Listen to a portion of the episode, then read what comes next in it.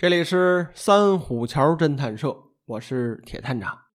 今天这个主题呢，是一个既能看又能玩的故事书。这本书啊，或者说这一类书啊，它是偏重于游戏性的，而且啊，这是一个人的游戏，并不需要几个人一起玩。别把它理解为是桌面游戏。那书的名字呢，叫做《看不见的病人》和《完美病人》。算是上下部两个独立的故事。听名字啊，病人。哎，之前在节目中呢，为大家介绍过《沉默的病人》，然后这市面上啊，还有一些以病人为题名的书籍，类似这类书啊，我总结呀，都是主打这个心理学方面的，以这个心理疾病啊、精神方面的障碍来设置悬疑的。最终呢，是通过医生或者说侦探之类的去破解谜题。这些故事啊，最大的一个看点，也是为了揭晓一种心理病症的表现形式，它的构成啊、起因啊、发病后的症状啊等等这些。这有些病症啊，在这个教科书里面您是能查到的，有些吧，那是虚构成分比较多了。但毕竟啊。咱们说的这是小说，它不是教科书，因此呢，出于这个游戏的心态啊，我觉得还是挺有兴趣的。这类游戏书呢，我也是出于好奇的心态找来看的。之前呢，看过比较经典的，像什么《特修斯之船》呀，还有一套就是《双峰》。这一说呀，那都是四五年前的书了。而这两本《看不见的病人》还有《完美病人》，这是咱们。本土的作品和这外国人设计的游戏书啊还不太一样，有自己的特色。它到底有什么特色呢？咱们来说说。从这个书的封面设计还有装帧上来看啊，就和传统的书籍不一样。它是一个档案袋，老式的牛皮纸袋。这东西我太熟了。如果您也在机关单位工作过的话，从事这个档案管理方面的工作。这种档案袋啊，那一定是再熟悉不过了。深黄色的牛皮纸，这手感啊，摸上去很粗糙，但这袋子啊倍儿结实。我查过有关的介绍啊，特别是作为档案存储使用，能保存数十年之久，甚至是百年之久，而且呢还不容易长虫。所以这书拿到手里吧，我就觉得特别有年代感，有点那个。九几年的味道，随后你会发现呀，这个牛皮纸袋是密封的，我就直接上刀给划开了，里面的东西呢，倒出来一看，都是一份份的档案，一大堆的东西。等看仔细了才发现啊，是病历，这上面写了病人的名字、出现的病症、体貌特征，还有诊断的一些情况。读过之后，你发现呀，全是心理方面的疾病。这里面我就要着重说一下了，这个病例啊，那是有真有假。例如我们熟悉的什么精神分裂啊、多重人格，这些呢都是俗名，哎，大都是为了大众所理解起的。这个与真实的病例上的记录啊，那是完全不同的啊。但是我觉得这些内容吧，写的还挺真。这作者本人呢，一定是收集了相关的资料。仿照着真实的病例写的，那这些放在游戏书中啊，当然是作为线索卡来用的。除了病例之外啊，还有一些道具，像什么密码卡呀、拼图啊、学生证啊，哎，还有通缉令，甚至是尸检报告都有。这些呀，都是为了破解书中的秘密。哎，另外呢，还有就是一本完整的小说，这个就是关键。他要求读者呀，那是边读。边利用这些工具啊，进行一个破案过程。因此说，您想踏踏实实的只看书那是不行了，哎，必须动起来。我就是边看书边写笔记的。我自己玩过之后啊，感觉可能我自己啊，对于这个规整档案，或许是有强迫症。哎，当年就是一大堆证物呢，需要编号装订的工作。起初啊，就是一页一页的 A4 纸。整理完成需要用这个线绳打孔钉起来。现在一流行无纸化办公了，这个事儿吧很久就没干了，所以玩这个游戏的时候啊，都是当年整理档案的记忆，还是挺有趣的。但是读书之前呀，给您个提示，千万不要晚上打开这个袋子，否则这些东西倒在桌上，您看吧，满满的一个凶杀案证据大集合。这有的照片上面还有斑驳的血迹。有医院的诊断记录本，有用这个红笔啊随手涂鸦的内容，特别是这个病人的外貌照片哼，哎呀，甭管这人是谁，还是电脑合成的，长得吧挺吓人，看眼神呢挺邪恶。主要来说，我看这照片啊，总觉得在哪儿见过，似曾相识。我是有意无心的呀，晚上打开了，谁想呢？看到这些东西啊，全都是回忆。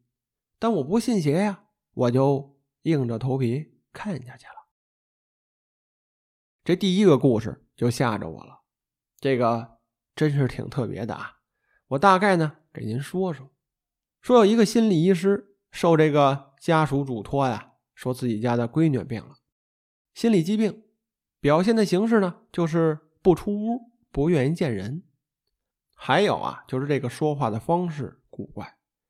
具体说怎么古怪啊？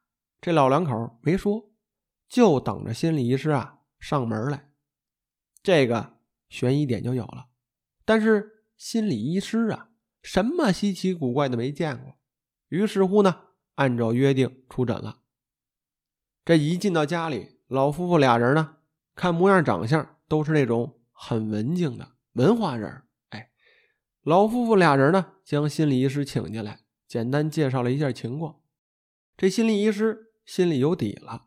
随后啊，他就一个人进到房间里面，与病人呢展开了一段对话。他第一眼看到这病人啊，就是老两口的闺女。从容貌上看，这姑娘呢还算正常，穿着朴素。整洁的白衣服，这黑色的披肩长发呀，端端正正的坐在小椅子上，哎，但是就显得有些不自然。但这个不自然的感觉来源于什么呢？是因为这个房间呀，它比较黑，窗户呢全封着，就留着个小灯这姑娘啊，还背着灯坐着，因此这心理医师啊。是看不清对方的脸的，哎，因此显得不自然。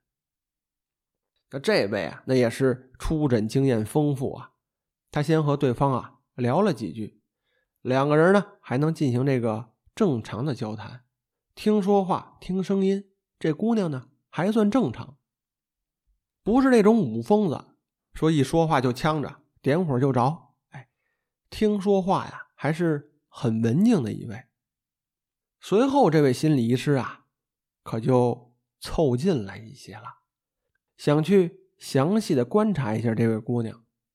等他离近了一看吧，算是面对面，觉得不对呀，因为这姑娘啊，这脸完全被头发挡着，哎，就跟之前在节目中啊给大家推荐的环界一样。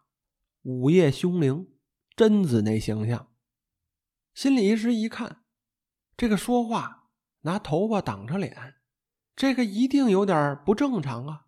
随后啊，他依然采用这种沟通的方式，哎，俩人聊聊天但是怎么聊吧，怎么觉得不对，是越聊天啊，越觉得不对劲儿，总觉得对方那声音不像是面对面传出来的，这声音啊。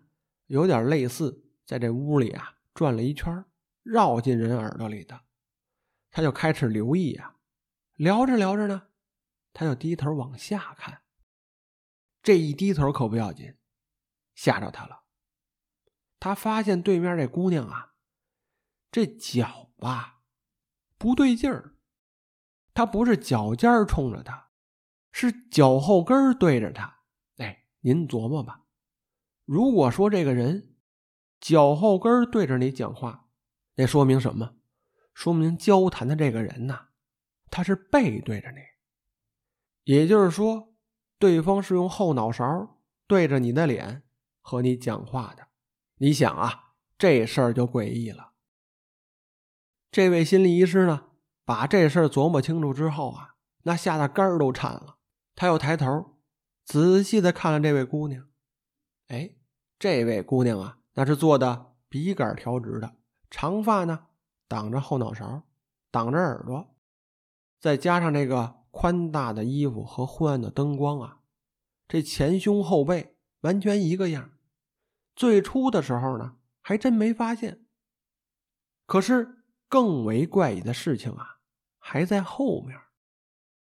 就在心理医师认为对着讲话的是这个人的后脑勺，这姑娘啊，晃了晃头。从这个头发之中啊，还真就露出张脸来。这一下啊，打破了心理医师所有的正常思维逻辑，这脑子就乱了，一下把人就给吓懵了。哎，这就是这本游戏书啊开篇讲的一故事。我一个人面对着一大堆档案还有照片，就读完了这个故事。嘿，忒吓人了，而且啊。往后还有更瘆人的，所以奉劝那些胆小、好奇心又重的朋友啊，谨慎！哎，千万不要在晚上打开这本书看。那这个呢，就是这套游戏书大概其介绍的啊，不能多说了，因为这种游戏书啊，只有玩一次的机会。我还是顺着之前的一个话题来讲啊，就是现在市面上啊。出现了各种叫做某某某病人的小说，哎，无一例外，实际上啊，都是以心理疾病揭示人性来展开的故事。这小说里说的呀，多是假的。咱们今儿呢，就普及两个比较常见的哎心理学方面的实验。这里面啊，有很多有价值的心理学概念以及真实的实验过程。哎，例如这个。沉默效应啊，沾光效应啊，自我实现预言啊，这几个呢都是很著名的实验内容。您要是把这里面的原理还有实验策略搞懂了，哎，对于小说中所讲的大体呀，您就搞清楚了，是否是编的，还是有参考，一看便知。那我呢，就着自己的了解啊，给诸位说一说。那第一个比较熟知的就是这个。囚徒困境，哎，囚徒困境呢，是指两个被捕的囚徒之间一种特殊的博弈现象。反映的问题呢，是指个人的最佳选择呀，并非是这个团队的最佳选择。这是讲的什么事儿呢？给您说说啊。这个理论被模拟出来是在一九五零年，讲的是两个嫌疑犯作案后被抓了。分别呢关在不同的屋子里接受审讯，警方知道这两个人啊有罪，但就是缺乏证据，这怎么办呢？使用了一个审讯技巧，就是告诉两个人啊预期的一个结果。如果两个人都抵赖，各判刑一年；如果两个人呢都坦白，各判八年。那如果两个人中啊一个坦白，另一个抵赖，坦白的放出去。抵赖的呢，判十年。于是每个囚徒啊，都面临两种选择：坦白从宽，还是抵赖到底。然而啊，不管同伙选择什么，每个囚徒最优的选择呀，是坦白。如果同伙抵赖，自己坦白的话呢，是放出去。对方呢，判十年。坦白啊，比不坦白要好。如果说两个人都坦白了，哎，判八年，怎么也是少判两年也行了。比起抵赖判十年，那要强很多了。结果呢，两个嫌疑犯啊都选择坦白，哎，各判刑八年。如果从两个人的利益出发，都抵赖，各判一年，显然这个结果呀更好。囚徒困境啊。所反映出的深刻问题，就是人类的个人理性有时能导致集体的非理性。聪明人呢，会因为自己的聪明啊而作茧自缚，或者说损害了集体的利益。当然啊，这只是个实验，你不可能实际用上。为什么这么说呢？对于囚徒来说呀，他一定是希望自己判的越少越好，他是希望自己呢马上能放出去。所以对于他呀，最好的选择自己坦白，然后呢自己的同伙抵赖，自己啊就能马上出去了。矛盾点就在于，他可不知道对方的选择到底是什么。囚徒的心理呢，是趋向于早放出去。对于长达十年的刑期啊，那是对他构成了极大的威胁。如此思考之后，哎，掂量轻重，坦白对于单个囚徒那是最好的了。而囚徒困境的关键就在于啊，个人的趋利避害会引起群体性的损失。对于两个囚徒呢，这个小团伙。最好最好的选择是什么呢？是两个人都抵赖，由此这两个人呢，一年之后手拉手牵着就出去了。但是您想啊，这事儿他警方不干呀，很难会让这种情况发生的。如果两个人都抵赖，说明这个案子没审下来呀。所以实际上问话的情况是这样的：这一进门呢，往审讯台前一坐，一拍桌子。直接告诉对面的犯人，坦白从宽，说吧，你呢已经没什么隐瞒的了，这案子呀，我们都已经查清楚了。然后啊，就会提出相关的调查细节。这个时候啊，这对方的心里就打鼓了，紧张啊，他会觉得这么多细节，那一定是自己的同伙全坦白了，否则呀，不会知道这么清楚。然后找到时机再告诉对方，如果你要是马上坦白，还有缓儿，哎，交代自己所犯的错误，判八年出去；如果不然，死也不说的话，扛着，还会多判几年，甚至更严重。哎，这时候这心里面的戏呀就丰富了。大多数犯错误的人全都会坦白，这个呢就是一个。心理实验的模型，那接下来啊，咱们说两个真人实验。这个验证的呀，是一个古老而严肃的话题，那就是真实的人性到底是什么样的，以及人在什么样的情况下会去作恶害人，也被西方心理学家呀称为路西法效应，就是大天使路西法叛变了，讲的是。作恶的原罪，有这么一位美国斯坦福大学的教授，叫做菲利普，他做了这么一个实验。他在学校啊搭建了一个模拟的监狱，让二十四名学生啊当志愿者，一拨人呢扮演狱警，一拨人啊扮演犯人。您想啊，全是学生嘛，这彼此啊或许还认识，日常呢。知书达理的，但是在特殊的情况下和身份的变化下，这人呐也就跟着变了，变成什么了呢？他们迅速啊改变了性格，变成了残暴的统治者。他们会用各种的方式啊折磨这些扮演犯人的志愿者们。就在狱警的淫威之下呀，犯人们呢也从玩命抵抗。变得越来越顺从了。这个实验啊，原本计划实施两周，但只进行了六天就停止了。原因呢，就是这些实验者这心里面啊扛不住了，虐心了。这是关于人性善恶转换的一个经典实验。毫无疑问啊，这个实验啊，对被试者那身心啊产生了极大的焦虑，甚至是伤害。人们开始啊，无法面对那几天的自己，甚至呢，不愿想到那几天自己的所作所为。会有人啊，极为后悔参与这个实验。实验一公布，就引来了很多的争议。抛开这些质疑不谈啊，通过这个实验，我们可以看到人性中恶的一面。他提醒我们啊，千万不要高估人性，要随时提防人性中的邪恶。我们生出来的时候呢，都是天使，但是我们都可能化身为路西法。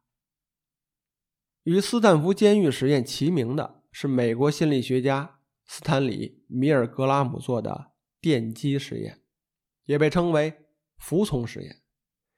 这实验啊，更让人们颠覆人性本善这一点，可以说是很难让人去面对的。这个实验是怎么干的呢？它发生于美国的耶鲁大学，在一九六三年进行的。斯坦里·米尔格拉姆呢，进行实验的最初目的啊，其实呢是想了解人接受命令、服从权威的程度。而之所以产生这个想法啊，是因为他在两年前啊，看到纳粹战犯阿道夫·艾希曼的审判过程。艾希曼呢是纳粹的高官，是对犹太大屠杀最终方案的主要负责人，但在审判中啊。他矢口否认自己的罪行，说这一切呀都是奉命行事。不只是艾希曼如此啊，在这个纽伦堡审判中，很多参与过屠杀犹太人的纳粹分子也都认为啊自己只是执行上级的命令。批评家呢提出一个“平庸之恶”的概念，他说：“大屠杀那样的暴行啊，是像你我一样。”普通人犯下的，他们放弃了思考的权利，无条件的服从了命令。然而，这些战犯真的只是无辜的执行命令的人吗？做实验的米尔格拉姆呢，就是想要搞清楚这一点。先开始啊，他认为这种对命令的盲目服从与这个人的性格有关。是特定文化下的产物。哎，为了验证自己的观点呢，他设计了一套独特的服从实验，试图弄清楚人在服从命令的时候啊，到底受到哪些因素的影响，或者说哪些因素会加剧或减轻服从的倾向。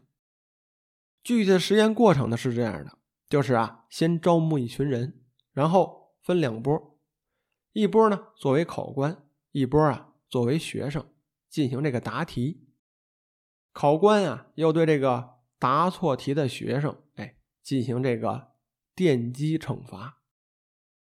电压呢从十五伏到四百五十伏，哎，共三十个档位，每一个档位啊大约提升十五伏左右。这学生答错的问题越多，这个电击的强度呢就会越大。他们啊。被绑在一张电椅上，实验的过程中啊，会出现答错题的情况，来测试考官会不会加强电击。学生在被电击之后啊，会发出痛苦的尖叫声。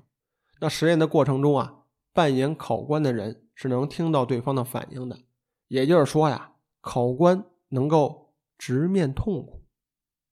在实验开始前呢，米尔格拉姆预测呀。很少会有被试者呀实施这个中等强度的电击，更不用说那些强烈的电击了。这就是从这个人性本善的观点来考虑的。但是后来的实验结果呀，让他震惊了。尽管这些扮演考官的人呢，都会在学生痛苦尖叫后，哎，反对继续电击，甚至说想要退出实验。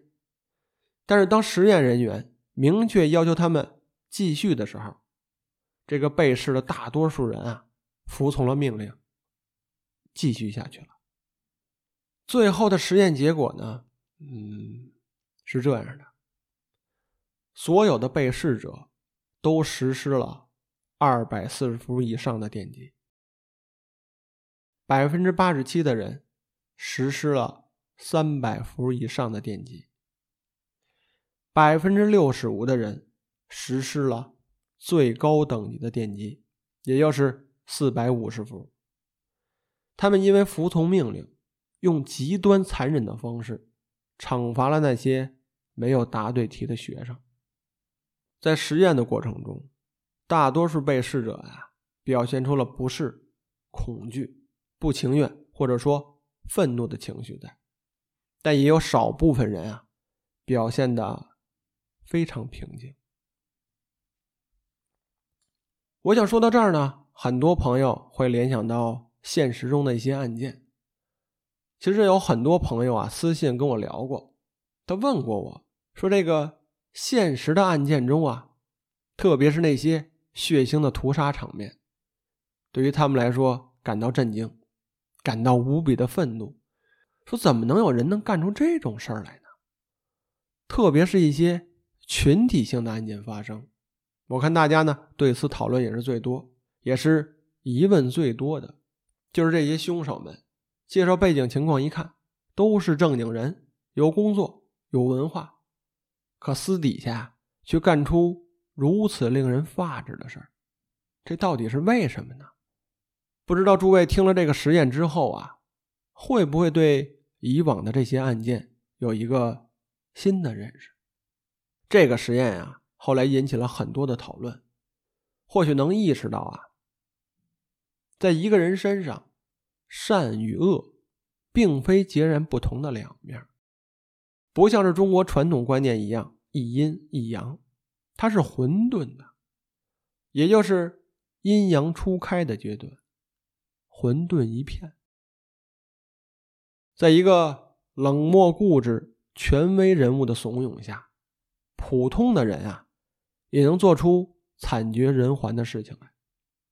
用米尔格拉姆的话来说，只要有权威人士下达命令，不管内容如何，是否符合良知，绝大多数人啊都会服从。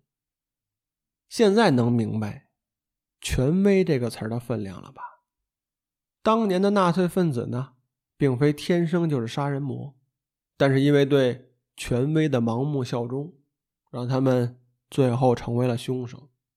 小说家冯内古特曾说过：“如果我出生在德国，那我可能成为纳粹分子，到处殴打周围的犹太人、吉普赛人和波兰人。即便如此，我还认为自己啊拥有善良的内心。”以上的两个实验呢，斯坦福监狱实验，还有耶鲁的电击实验，表明啊。人的行为啊，很容易受到外部情境的左右。